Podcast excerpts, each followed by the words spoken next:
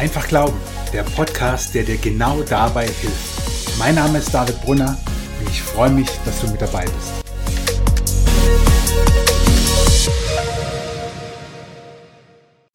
Herzlich willkommen und schön, dass du mit dabei bist bei einer ganz besonderen Folge von Einfach Glauben.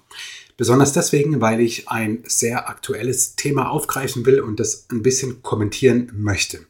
Und zwar handelt es sich um den Deutschen Evangelischen Kirchentag. Der fand vom 7. bis 11. Juni in Nürnberg statt und hat medial für Aufmerksamkeit gesorgt, für positive wie negative, je nachdem, wie man es betrachtet.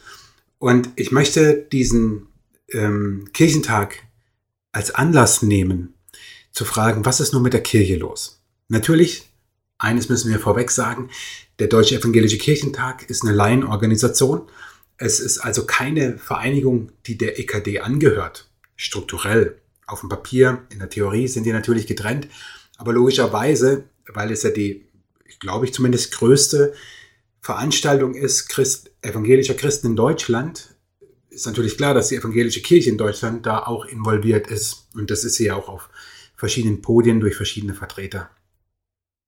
Und mir geht es, und das möchte ich vorwegnehmen, mir geht es überhaupt nicht um ein Kirchentagsbashing. Das haben wir in den Medien jetzt genug erlebt. Und da möchte ich gar nicht drauf einsteigen, sondern ich möchte ein bisschen hinten dran gucken und das nur als einen Anlass nehmen, um die Frage zu stellen, was ist nun mit der Kirche los?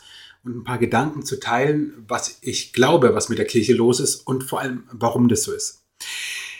Wenn ich von der Kirche rede, dann meine ich die evangelische Kirche in Deutschland. Ich bin Pfarrer der evangelischen Kirche und ich habe in die evangelische Kirche Einblick, in die katholische Kirche oder in Freikirchen habe ich nicht den Einblick, dass ich mir jetzt irgendwie einen Podcast darüber erlauben könnte.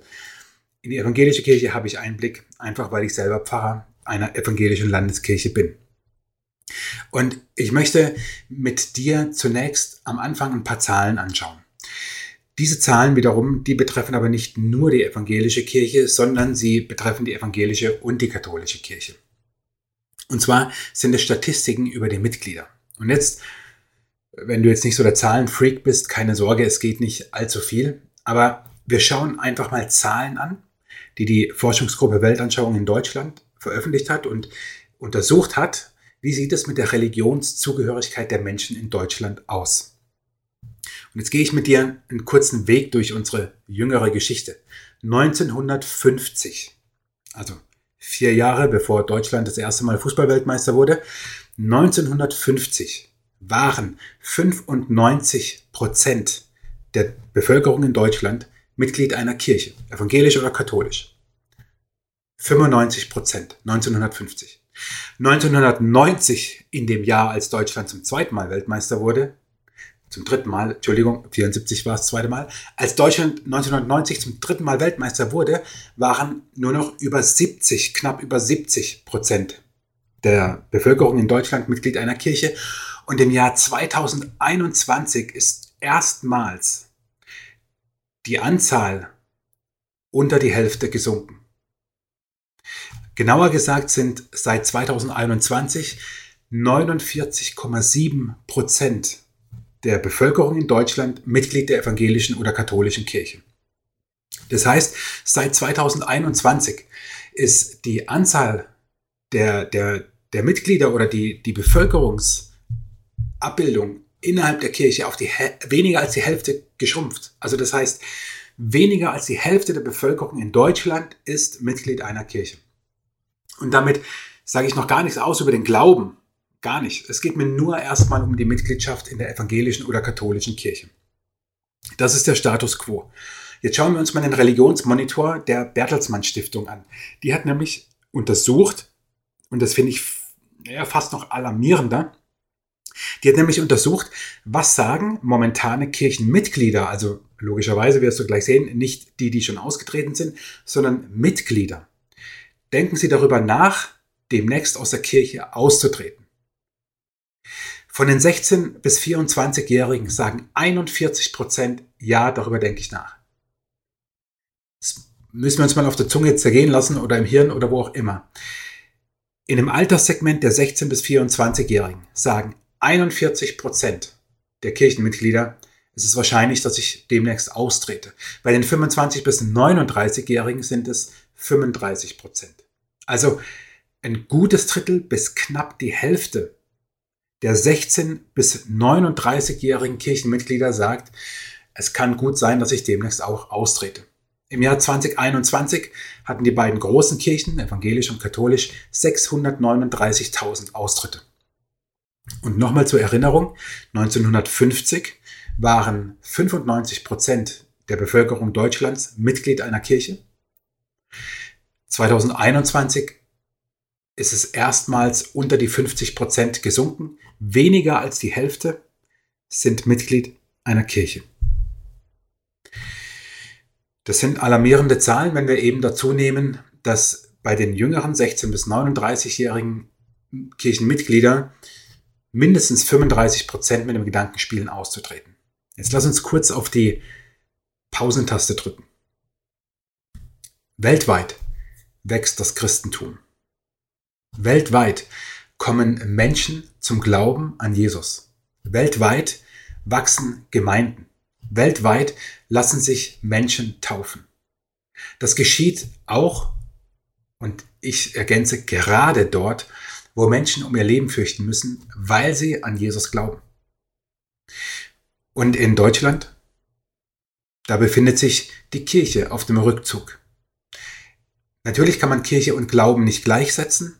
Dennoch bin ich der Ansicht, dass auch der christliche Glaube sich auf dem Rückzug befindet. Und zwar auch innerhalb der Kirche. Warum ist das so? Was ist nur mit der Kirche los? Und hier will ich mich auf die evangelische Kirche beziehen. Und nochmal, die Sache mit dem Kirchentag ist das eine. Ich nehme das einfach als Anlass, weil es jetzt einfach gerade medial so ein bisschen die Runde macht. Auch in den sozialen Medien wird so einiges darüber geschrieben. Verschiedene Tageszeitungen online haben, ähm, aber auch offline natürlich, haben einiges darüber geschrieben. Ich will es lediglich als Anlass nehmen und dachte mir, wo, wo, woher kommt es? Woher kommt das, dass die Kirche so an Vertrauen, an Glaubwürdigkeit, an Mitgliedern verliert? Für mich ist es in erster Linie ein geistliches Problem oder eine geistliche Herausforderung. Es hat nichts mit Geld zu tun, es hat nichts mit Strukturen zu tun, es hat nichts mit Personal zu tun. Natürlich auch damit, logisch. Aber in erster Linie ist es ein geistliches Problem. Ich will dir mal einen Vergleich geben. Das historische Christentum, damit verstehen oder darunter verstehen wir so die Christengenerationen der ersten zwei, drei, vier Jahrhunderte. Das war immer eine Bewegung, die sich nicht nach dem Mainstream und dem Zeitgeist richtete und das Christentum wuchs. Die evangelische Kirche in Deutschland scheint aber meiner Meinung nach dem Zeitgeist und dem Mainstream das Wort zu reden und schrumpft immer weiter. Könnte es hier einen Zusammenhang geben? Ich glaube schon. Ich glaube sogar sehr, dass es hier einen Zusammenhang gibt. Nochmal, das historische Christentum, das wuchs dort, wo es sich nicht anpasste dort, wo es nicht alle Trends der Gesellschaft mitmachte. Das können wir nachlesen bei antiken Schriftstellern, sowohl römischen Schriftstellern als auch also äh, nicht christlichen Schriftstellern sozusagen, als auch Kirchenhistorikern. Es gibt von Tertullian, ähm, er war ähm, Kirchen, ja, wie soll man sagen, Historiker sozusagen im zweiten, Anfang drittes Jahrhundert, ähm, wirkte in Nordafrika. Von ihm gibt es den, den Ausspruch, dass das Blut der Märtyrer der Same der Christen ist. Es ist sehr martialisch, das gebe ich zu. Was er damit sagen will, ist, die Märtyrer, die um des Glaubens willen getötet werden, deren Blut, das ist wie der Same, der aufgeht und das Christentum, die Christenheit nur noch weiter wächst. Er wollte damit zum Ausdruck bringen, dass gerade dort, wo die Unterdrückung, wo die Verfolgung aufgrund des Glaubens am größten ist und wo man sich am meisten von gesellschaftlich geforderten Normen und Erwartungen distanziert, gerade dort wächst das Christentum. Und ich habe den Eindruck, dass es, jetzt rede ich wie gesagt nur für Deutschland, für die evangelische Kirche in Deutschland, dass es gerade das Gegenteil bei uns der Fall ist. Die Kirche versucht durch öffentliche Verlautbarung nochmal der Kirchentag und die deutsche evangelische, äh, die evangelische Kirche in Deutschland ist nicht gleichzusetzen. Dennoch gibt es eine große Schnittmenge in den Personen. Beides, sowohl die EKD, die Evangelische Kirche in Deutschland, als auch Kirchentag, versuchen die Meinungen, die momentan politisch en vogue sind, aufzunehmen und weiterzugeben. Und da spielt es keine Rolle, ähm, welche Themen das sind, ob das Klimawandel ist, ob es die Frage nach Gendersprache ist, ob es LGBTQ-Bewegung ist, ob es die Frage nach sozialer Gerechtigkeit und Ungerechtigkeit ist, ob es die Flüchtlingsthematik ist, ganz, ganz egal was. Und ich möchte auch diese verschiedenen Themen gar nicht bewerten. Darum geht es mir jetzt gar nicht, sondern mir geht es darum, dass die evangelische Kirche in Deutschland durch ihre Verlautbarung, durch ihre offiziellen Auftritte, durch ihre öffentlichen Statements ins gleiche Horn bläst wie die Politik. Das ist einfach so. Ein gutes Beispiel für mich ist die Predigt des Kirchentages, die Abschlusspredigt. Die Themen, die dort angesprochen werden, sind die Themen, die gerade politisch top aktuell sind. Und dagegen ist er überhaupt nichts zu sagen. Im Gegenteil, Glaube muss sich immer einmischen in die Gesellschaft. Glaube muss immer auch eine politische Dimension haben, weil Glaube, der christliche Glaube, letzten Endes nicht der Glaube, sondern Jesus selber, er verändert Menschen und Gesellschaften. Die Frage ist nur, was ist die Norm? Also was liegt sozusagen meinen Aussagen als Kirche zugrunde? Ist es die Bibel oder sind es eben die politischen Themen, Fragen, Antworten, was auch immer, die gerade gestellt werden oder gegeben werden? Jetzt würde natürlich kein Theologe sagen, ja, nee, natürlich, die Bibel spielt doch keine Rolle. Also gut, naja gut, ein paar gibt schon, äh, die das auch so krass formulieren, aber die meisten tun es nicht. Ähm, will ich auch niemandem unterstellen. Nur, die Frage ist, das Bild, oder nicht das Bild, die Art, wie sie Bibel auslegen, hat ein ganz großes Manko. Es ist nämlich einem ja, Vorentscheidungen unterworfen, die das, was in der Bibel steht, eigentlich zu gar nichts anderem machen kann als zu einem politischen Programm. Wenn du jetzt denkst, was faselt der da? Ich will es dir erklären. Und darin sehe ich auch die große Not, die große geistliche Not in unserer Kirche. Und ich zitiere dazu, oder ich nenne dir ein paar Zitate aus dem Buch Untergehen oder Umkehren, warum der christliche Glaube seine beste Zeit noch vor sich hat, von Alexander Gard. Alexander Gard ist Pfarrer, ein großartiger Mensch. Ich habe ihn ähm, einmal bisher leider nur live erleben können bei, bei einer Veranstaltung, wo, wo er einen großartigen Vortrag gehalten hat, hat habe aber viel von ihm gelesen, habe viele Videos von ihm äh, gehört, äh, gesehen, gehört auch. Und er ist, ein, er ist ein großartiger Denker und er schafft es auf einer sehr, wie soll man sagen, auf einem sehr hohen Niveau, sehr zugespitzt zu formulieren. Und er sieht in, in der Entwicklung, und da stimme ich ihm voll zu, unserer Kirche im Prinzip zwei Grundprobleme. Das eine Problem ist das sogenannte Volkskirchenmodell und das zweite Problem ist die liberale Theologie. Auf diese will ich jetzt gleich ausführlicher eingehen, um dir deutlich zu machen, warum ich glaube, die Frage, was ist nun mit der Kirche los, ist ein, ist, ist ein geistliches Problem. Und es hat im Kern die liberale Theologie zugrunde. Das andere, was er sagt, das zweite Problem, das sogenannte Volkskirchenmodell, das will ich dir nur ganz kurz äh, skizzieren, was er damit meint oder auch was ich denke, was das Problem ist. Das sogenannte Volkskirchenmodell, das äußert sich vor allem darin, dass kleine Babys, Kleinkinder, Säuglinge getauft werden und durch die Taufe einfach dazugehören zur Kirche. So, jetzt sind sie Teil der Kirche, aber es interessiert sie vielleicht gar nicht. Also, äh, wenn sie ein, zwei, drei Jahre alt sind, sowieso nicht aber auch später nicht. Aber wenn sie noch älter werden, stellt sich dann irgendwann die Frage, ja, wollen sie in dieser Kirche überhaupt sein oder nicht oder austreten? Und ein zweites wichtiges Element dieses ähm, Volkskirchenmodells ist, dass es die sogenannte Parochie gibt. Parochie heißt, ähm, der Ort, an dem du wohnst, zu dieser Kirchengemeinde gehörst du. Und das sorgt natürlich das, dafür, dass es viele anonyme Mitglieder gibt, was erstmal auch cool ist, weil es ähm, sind natürlich mega Chancen, die Kirche hat und die ich auch total schätze, ähm, dass wir Menschen mit dem Evangelium erreichen können.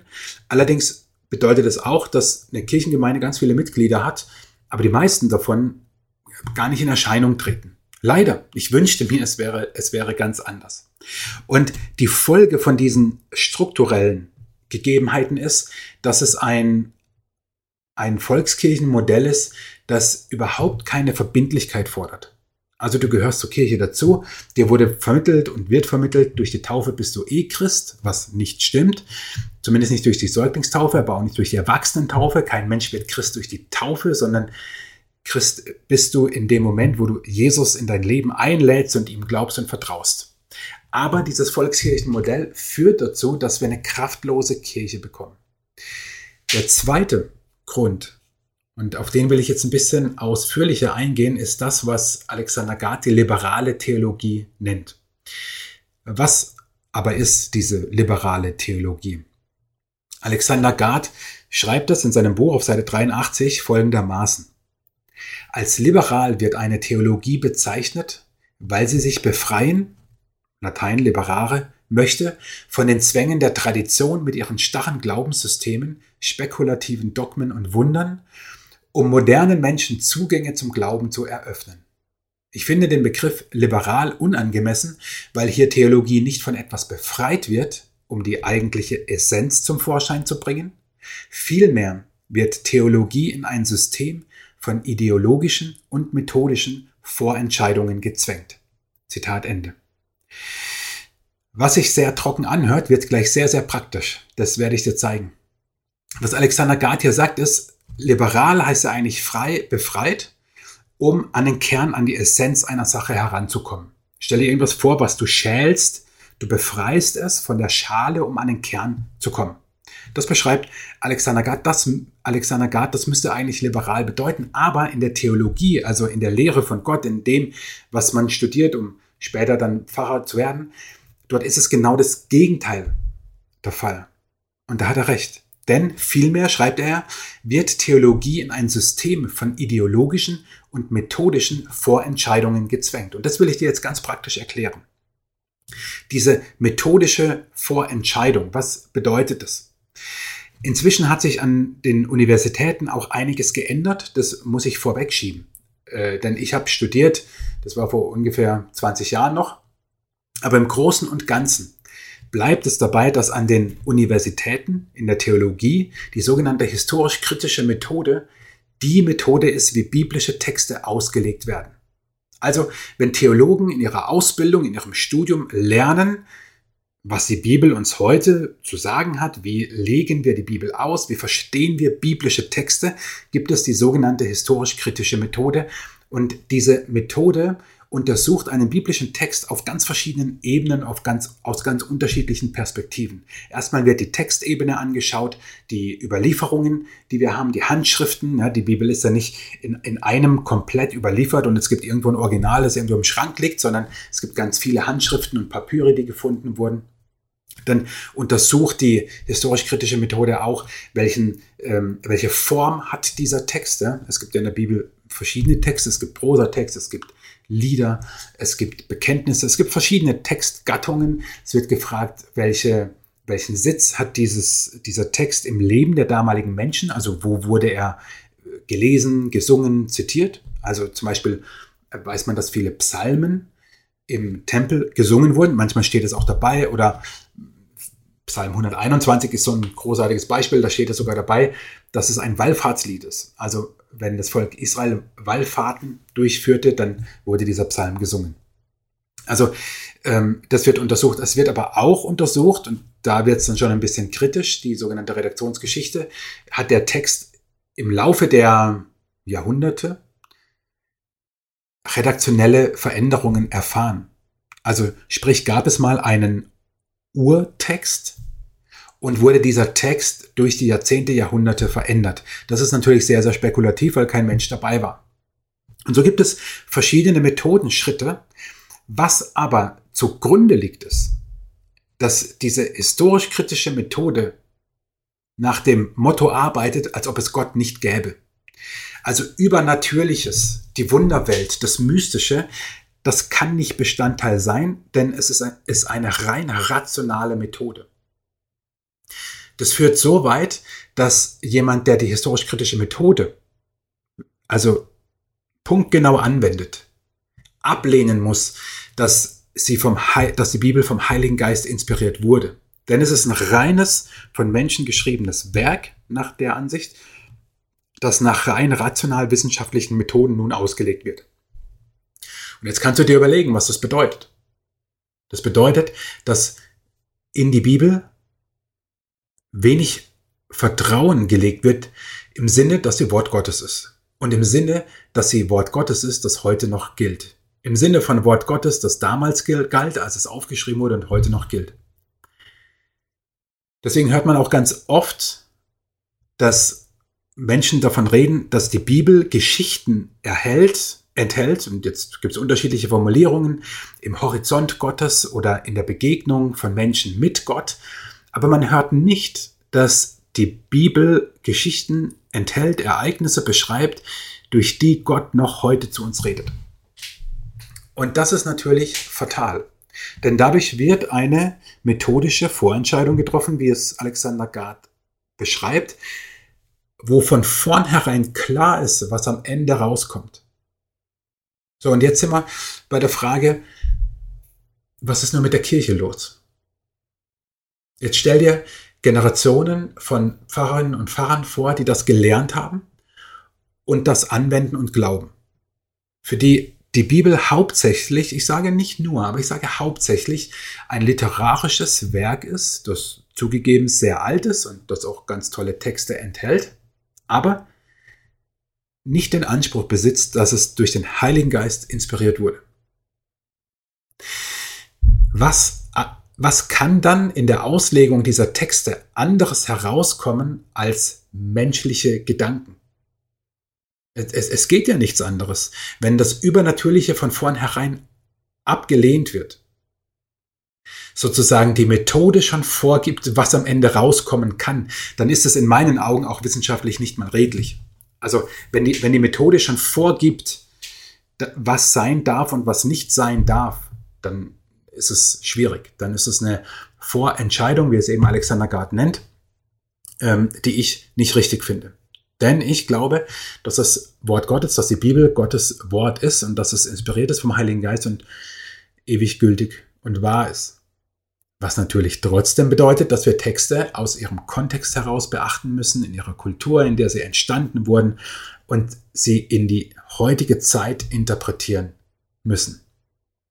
Das ist die methodische Vorentscheidung. Und dann gibt es, so schreibt es ja Alexander Gard, ideologische Vorentscheidungen in die die Theologie gezwängt wird.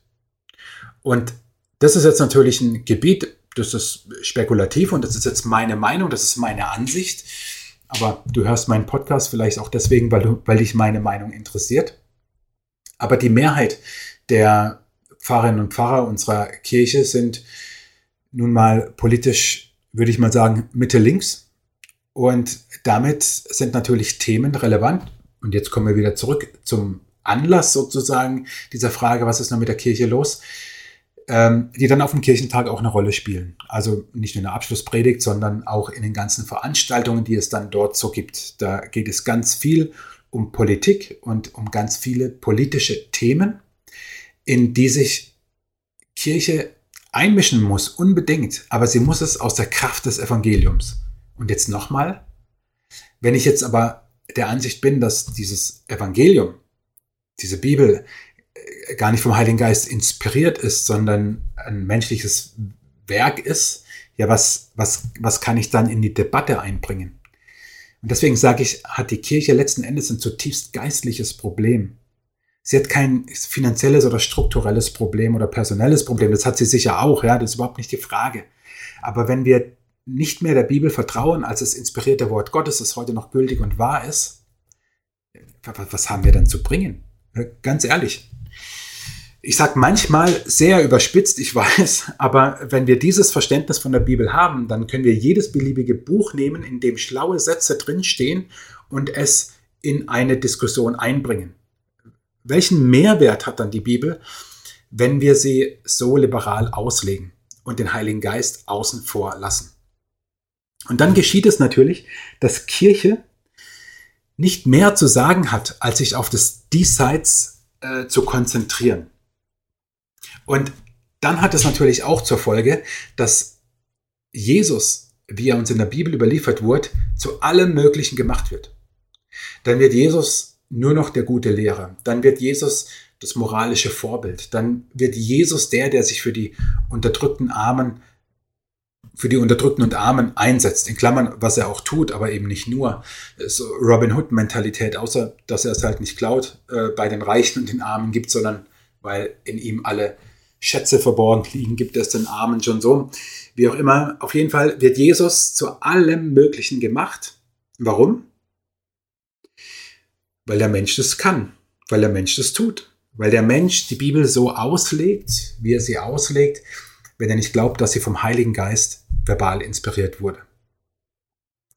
Und Alexander Gard schreibt auf Seite 150 in seinem Buch folgendes. Es ist ein bisschen ein längeres Zitat, aber er bringt es so krass auf den Punkt, was die Folge dieser liberalen Theologie ist für das Bild, das wir von Jesus haben, für die Verkündigung von Kirche und für die Fragen und Themen, die in der Kirche angesprochen werden. Alexander Gard schreibt in diesem Zitat von einer überfremdeten Christologie, einer reduktiv überfremdeten Christologie. Das entfaltet er auf den Seiten davor ausführlicher. Christologie ist theologischer Begriff und das meint die Lehre von Jesus Christus. Deswegen Christologie. Also all das, was wir über Jesus lehren, nennt man Christologie. Und reduktiv überfremdet meint eben, ähnlich wie ich das jetzt versucht habe zu formulieren, dass dieser Jesus beziehungsweise die Christologie, die Lehre über Jesus eben eine Fremde ist, eine überfremdete, weil Jesus nicht mehr oder die biblischen Texte von und über Jesus nicht mehr aus dieser geistlichen Perspektive gelesen und interpretiert werden. Und dann schreibt Alexander Gard Folgendes über die Kirche, über das Bild, das wir von Jesus haben und über die Themen und über den Glauben Folgendes, Seite 150 seines Buches. Im Zuge einer reduktiv überfremdeten Christologie ist Jesus nicht mehr der Retter vor der Verlorenheit des Menschen, sondern einer, der im Auftrag Gottes gute Tipps für ein besseres Leben gibt, ein moralischer Influencer, dessen Tod nur eine zeitliche Erlösung aus dem Kreislauf der Vergeltung von Bösem mit Bösem bedeuten könnte. Die menschlichen Abgründe, wie auch die himmlische Berufung des Menschen werden verharmlost, das Böse wie das Gute. Ein auf postmoderne Menschenfreundlichkeit zurechtgestutzter Jesus bedeutet in der Konsequenz die totale Banalisierung des Glaubens. Die Verkündigung verkommt zum oberflächlichen, in reiner Diesseitigkeit gefangenen Gerede, das nichts mehr zu sagen hat über die großen Themen wie Tod, Erlösung, Himmel, Vollkommenheit, Schuld und Vergebung, Vollendung der Welt, ewige Vernichtung des Bösen und Gottes neue Welt. Zitat Ende. Ich hoffe, du konntest folgen. Wenn ich spule gleich nochmal so 20, 30 Sekunden zurück und hörst du nochmal an. Ein auf postmoderne Menschenfreundlichkeit zurechtgestutzter Jesus bedeutet in der Konsequenz die totale Banalisierung des Glaubens. Und genau das erleben wir gerade in Deutschland, in der evangelischen Kirche und auf dem Kirchentag. Warum? weil die liberale Theologie im Grunde nichts anderes hervorbringen kann. Ich weiß, dass jetzt theologisch wesentlich versiertere als ich, und davon gibt es jede Menge, sagen, ah, du kannst doch nicht die, die liberale Theologie über einen Kamm scheren. Ja, das ist richtig. Da gibt es auch unterschiedliche Vertreter. Deswegen habe ich auch die historisch-kritische Methode benannt als ein Zeichen oder, oder ein Faktor davon, und die Ablehnung dessen, dass die Bibel vom Heiligen Geist inspiriert ist oder die, die, die Autoren vom, vom Heiligen Geist inspiriert sind und die Bibel heute noch gültig ist. Und ich glaube, dass es das Grundproblem ist unserer Kirche. Ich zitiere dir nochmal den Satz, weil, ich finde ihn so grandios, wie Alexander Gard es auf den Punkt bringt. Ein auf postmoderne Menschenfreundlichkeit zurechtgestutzter Jesus bedeutet in der Konsequenz die totale Banalisierung des Glaubens. Und das erleben wir eben, oder das erlebe ich, vielleicht nimmst du das anders wahr, ich erlebe das so und ich weiß, dass ich nicht der Einzige bin, weil ich auch auf ähm, diverse ja, Posts immer wieder Rückmeldungen bekomme, dass es andere auch so erleben. Ich erlebe es ja selber auch im, im ganz tagesaktuellen Geschehen, was meine Kirche betrifft, dass es banal ist, was sie verkündigt. Denn sie hängt sich lediglich an politische, gesellschaftspolitische Parolen dran und versucht dann noch manchmal, wenn es gut kommt, wenn es gut kommt, wird noch versucht, das irgendwie aus dem Glauben heraus argumentativ zu untermauern. Aber die Norm scheint mir zumindest in ganz vielen Fällen, ich will nicht alles über einen Kamm scheren, ich will nicht alles schlecht machen, überhaupt nicht, gar nicht. Mir geht es um das große Bild, was die Kirche nach außen zeichnet. Und das ist eben genau das ein auf postmoderne Menschenfreundlichkeit zurechtgestutzter Jesus. Das bedeutet in der Konsequenz die totale Banalisierung des Glaubens. Und deswegen, deswegen habe ich dir vorhin die ganzen Zahlen präsentiert. Es kommt doch nicht von ungefähr, so meine Meinung, mein Eindruck auf die Frage, was ist nur mit der Kirche los? Es kommt nicht von ungefähr, dass auf diese theologische Entwicklung es diesen Mitgliederschwund gibt. Ich glaube, da besteht ein ganz großer Zusammenhang.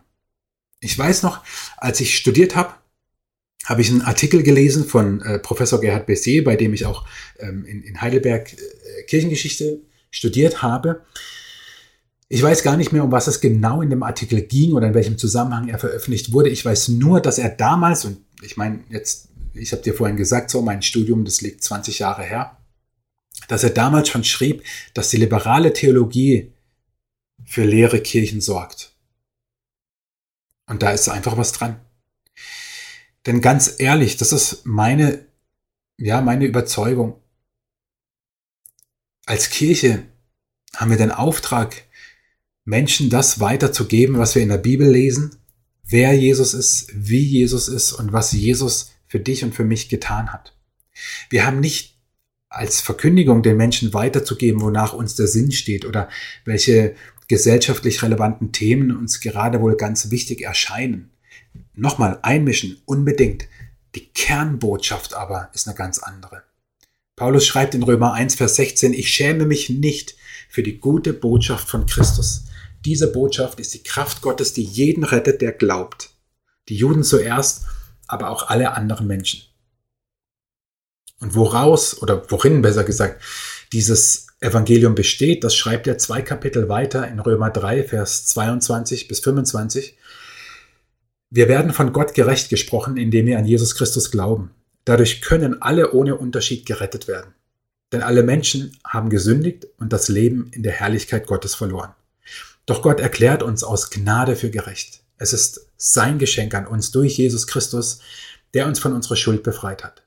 Denn Gott sandte Jesus, damit er die Strafe für unsere Sünden auf sich nimmt und unsere Schuld gesühnt wird. Wir sind gerecht vor Gott, wenn wir glauben, dass Jesus sein Blut für uns vergossen und sein Leben für uns geopfert hat.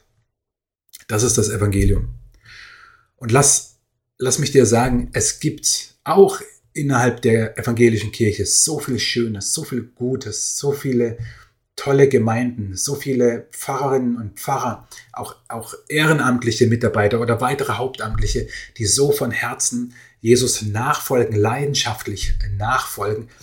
Ich habe alleine hier bei mir in der Gemeinde zwei Kollegen, ähm, wo ich so dankbar bin, dass ihr Herz so für Jesus schlägt und, und, und ihr Herz oder ihre Leidenschaft so groß ist, dass Kirche Kirche ist, die Jesus verkündigt.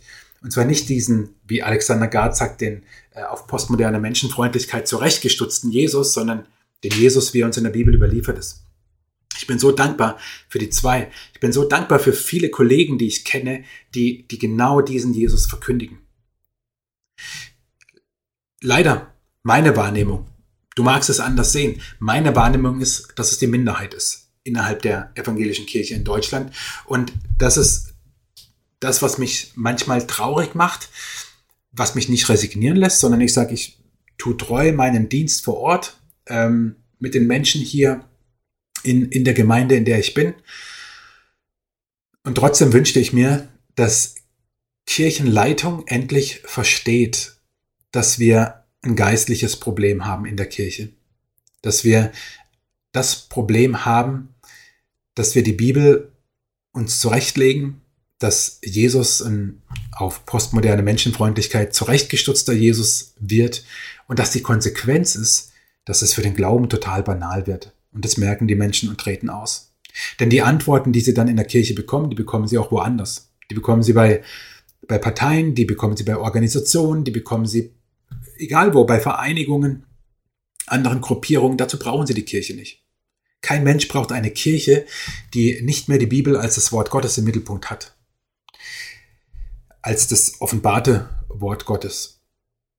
Und deswegen, tja, was ist am Ende deine Frage, deine Gedanken? Vielleicht sagst du, Junge, ich bin Freikirchler, ich habe zum Glück nichts zu tun mit der evangelischen Kirche in Deutschland. Sage ich, kann sich ja ändern. Also wir freuen uns über jeden, äh, jede und jeden, der der eintritt. Also gut, ich will jetzt hier keine, äh, keinen abwerben oder so, aber vielleicht sagst du eben, ich bin Freikirchler, Freikirchler, was soll das? Vielleicht gibt es ähnliche Tendenzen auch in deiner Freikirche.